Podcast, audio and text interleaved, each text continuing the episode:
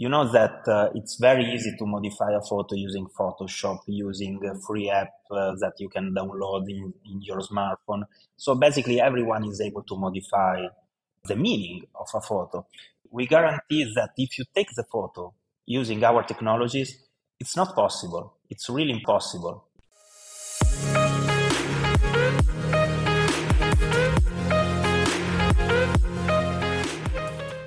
Yeah, welcome to our podcast, How to Legal Tech. I'm Lara from the Illegal Initiative, and I'm your host today. Today is a special podcast, kind of a premiere. I'm very happy to welcome our first guest from outside of Germany. Fabio Ugolini from Italy is the CEO and one of the two co-founder of TrueScreen. Hi, Fabio. Thank you for taking the time today. Lara, thank you for having me. Today's topic is also a premiere as it comes more from the cybersecurity sector. We are talking today about the unreliability of digital content, and we are going to learn how you are trying to protect everyone from fraud and misinformation on the internet with your cybersecurity solution, TrueScreen. We also want to understand how your TrueScreen app can be used in legal services and make things easier for people in the legal industries. So, Fabio, your website says that TrueScreen guarantees the authenticity and unchangeability of digital content. The app makes sure that the content, which can be a photo, a video, or even an article, is certified as true. And probably you will explain it better how is your app actually your app working? And how do you manage to guarantee the truthfulness of facts, events, or information with your app? Okay, thanks. So our app ensures that uh, any content is acquired following the international laws that define the correct acquisition of digital contents. In practice, uh, our patented solution our patented process is divided into, into distinct moments. At the beginning, we acquire the content in a completely offline environment inside the smartphone. So basically, there's no connection. So that there can be no external interference. No one can modify the content inside that uh, environment. Inside that sandbox, we then perform many security checks in order to be sure that the content is uh, authentic. And then at the end of these checks, we create a forensic report, which is um, a report that represents all data and metadata of the content and the context of the media file.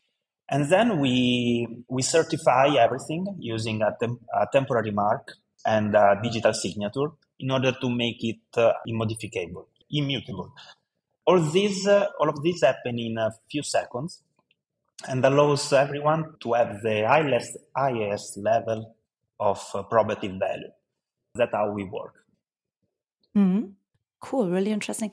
Can you explain it on an example, maybe? Yeah, of course. For example, uh, our solution is is uh, widely used in many areas such as uh, insurance and banking, or uh, in the logistic and infrastructure field, whenever there is a digital content with a legal or economic value, we can help to preserve the truth in order to be trusted to everyone.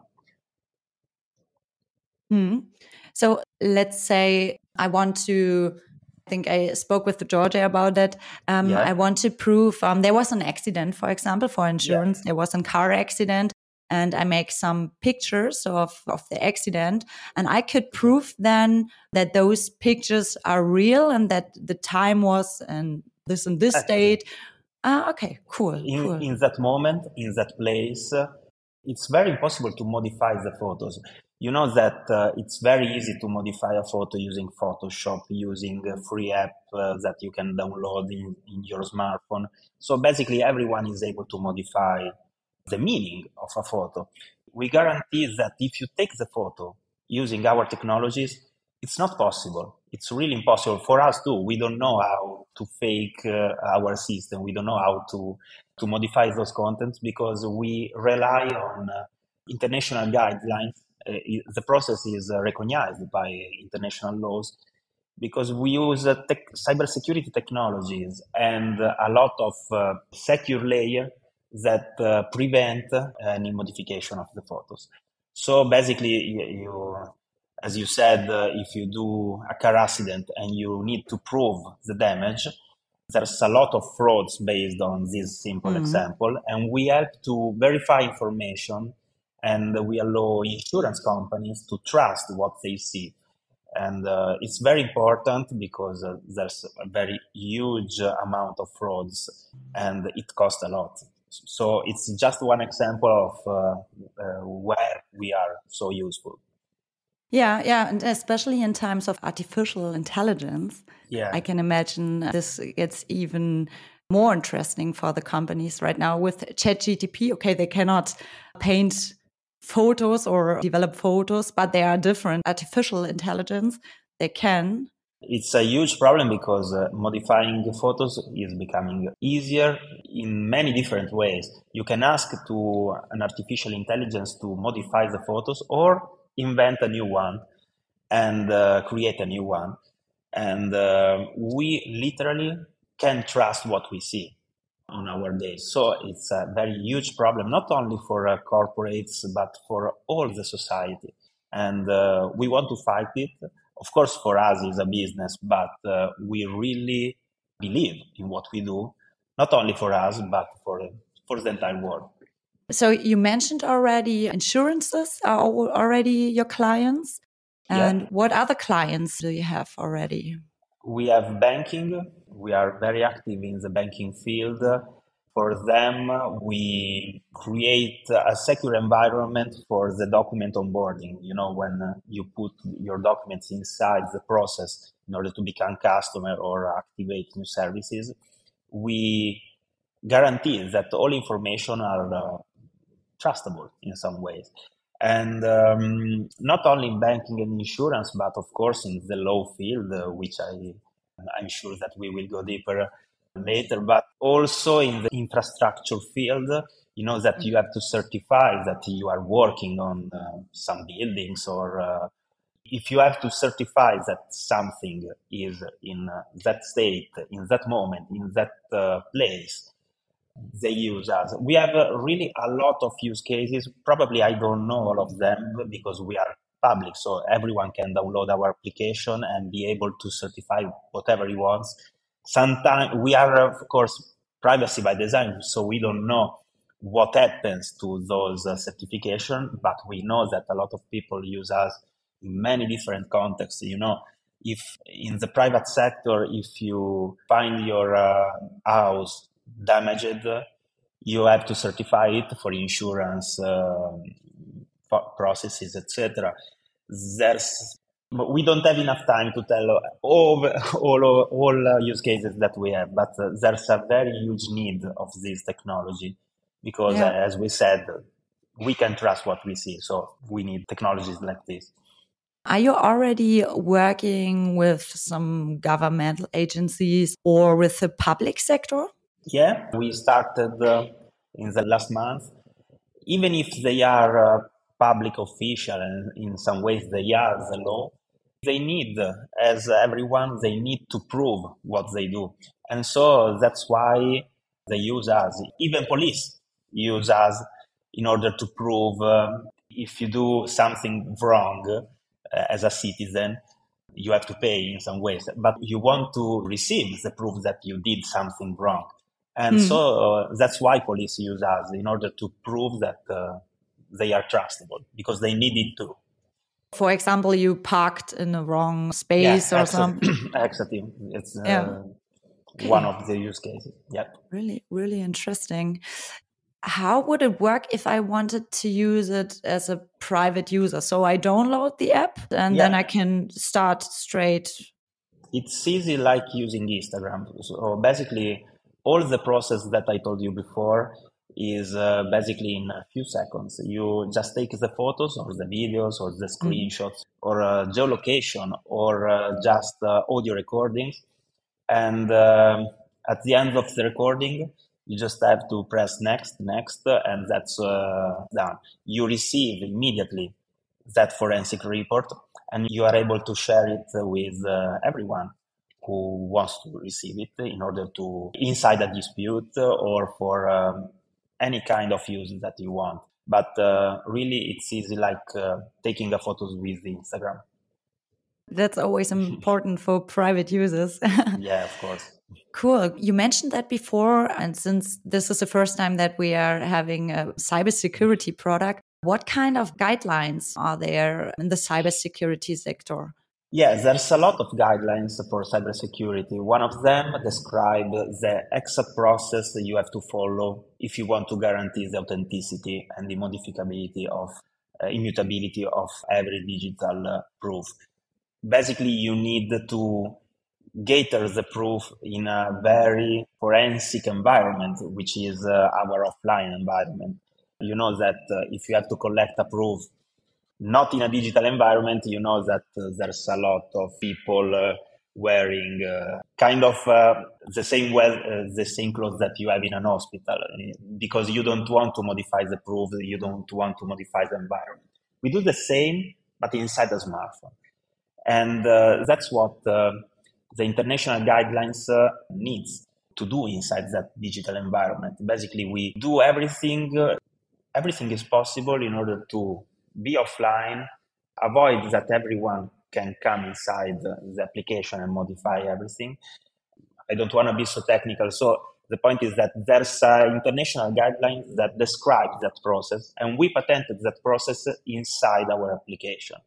And then we, of course, we have uh, many international standards inside our process. For example, GDPR, we are GDPR by design in order to preserve the privacy of the content because we have a lot of sensible content, private content, cyberbullying, revenge porn, all use cases that can be our use cases. There's a lot of uh, women using our application in order to preserve the proof of something that happened to them.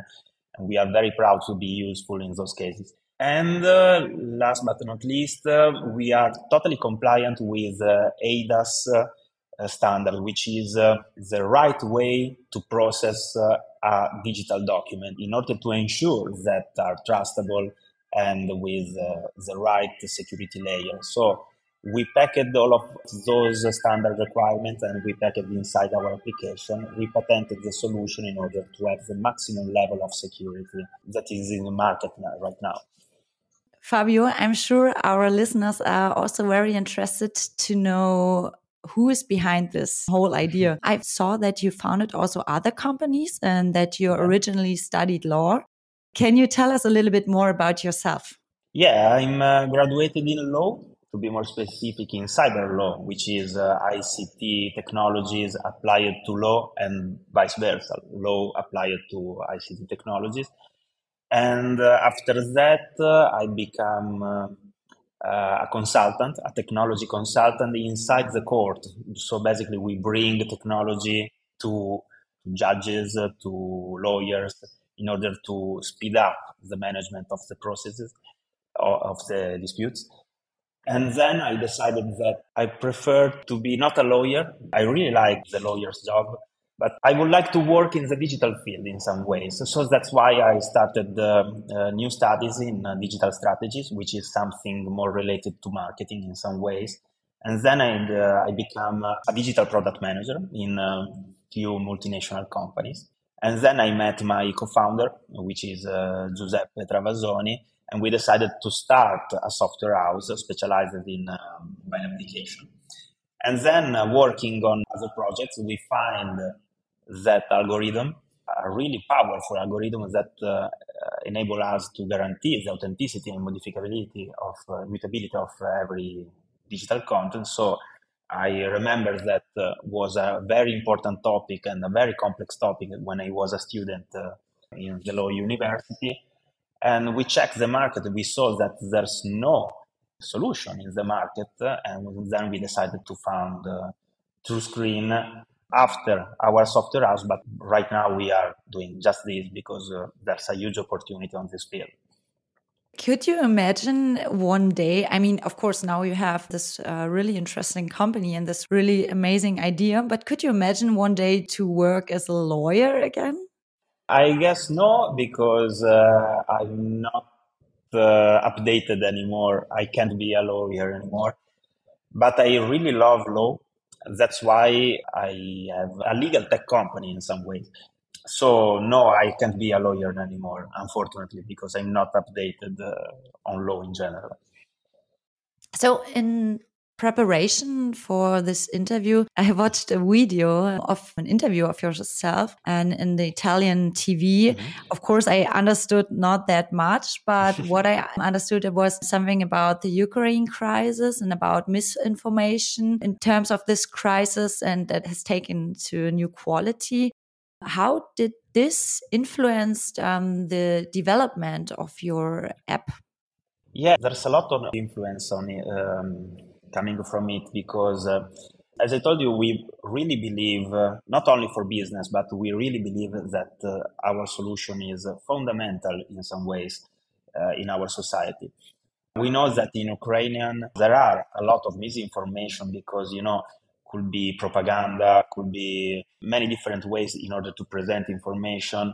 And um, of course, uh, using our solution, you are not able to, to stop the war but we can help in stopping misinformation, which is a very little step, but a very important step in order to tell the truth and be able to recognize what is true and what is not. So uh, our little, little um, two cents, um, uh, I can say, our little uh, help that we can represent in this field is that if you collect information in that way, and we give them for free. We give uh, our services for free in Ukrainian for soldiers and lawyers there. At least uh, we are able to say that uh, they are able to represent the truth. And uh, we know that is not too much, but it's something uh, more than zero, uh, I can say. And we are really proud of it. So, Fabio, what is your vision in general for this year? What growth is planned and what are your biggest challenges right now? Mm -hmm. This year will be very interesting. Will be a year where the market, not only for the market, uh, I mean macroeconomic system, but also for our market in uh, startup ecosystem, technology ecosystem. You know, when right now, while uh, we are uh, recording this podcast, uh, banks are suffering, uh, startups are suffering, venture capitalists are uh, trying to adapt the situation in order to achieve their objective. So it will be a very difficult year, but who will survive this year will be really strong in the next year. So we are growing a lot, which is a great opportunity, but also difficulty because if you are growing a lot, a lot of things change. We are so positive uh, about it because we have a really powerful technology and uh, our market is uh, international. From day one, we are international and we have a lot of opportunities. So I have a lot of energy in order to go through this year and uh, see what happens, but I'm very optimistic about it. Right now, you try go into the market in Germany as well. Yeah, uh, will be the very first uh, international market where uh, we will put uh, some of our guys trying to see what's the opportunities there. We think that uh, Germany market will be perfect for us uh, because you understand very well the need that the market, that the environment has, more than Italian people, more than Italian lawyers, which are more focused on uh, following the law. Of course, every lawyer wants to follow the law, but uh, when the law doesn't require something, doesn't mean that you don't need it. And um, that's why German lawyers uh, understand us really. They are more pragmatic. I can say that uh, they are more pragmatic and they understand that they need it. So we are so happy to start uh, probably in Berlin in uh, the second half of this year, we will start uh, to conquer the Germany in some ways. yeah. Of course, just in our market. Yeah. And I'm really curious, do you have already some clients here in Germany or are you right now? Not in, yet. Uh, okay. Not yet, but we are, uh, we are speaking with them. We are building the agreement in some way. So that's why we will start there because we already see that there's a, a lot of interest on what we do. So not yet, but we are growing there too. There's not much competition. That's a really good thing, right? Right now, no, but uh, we don't have to say too much because they will come. So, but right now we are in a good position we have this usual end questions in our podcast. There we are always asking our interview partner what kind of topic would be interesting for another or maybe the next podcast. What do you think? What topic is okay. right now a hot topic? I'm really interested in uh, the link between ethics and artificial intelligence, which is very linked also to law it's something that must interest us because we'll have a, a huge impact on our lives. And um, I really don't know how the world will solve the link between ethics and something that is that has no soul in some way. It interests me a lot, and I'm I'm a bit scared about it because I really don't know how it works but I'm so fascinated about it. So if I can suggest something, uh, the link between ethics and artificial intelligence, I think it's uh, it's a very interesting topic. Yeah, I think so too. And I already have someone in mind who we could interview for it. Unfortunately, it will be probably in German again. Thank you for taking the time today. I'm really curious how your company, the TrueScreen app, is developing in the next steps. I will update you. Thank you for answering the questions in such detail. Thank you very much for your time. Thank you.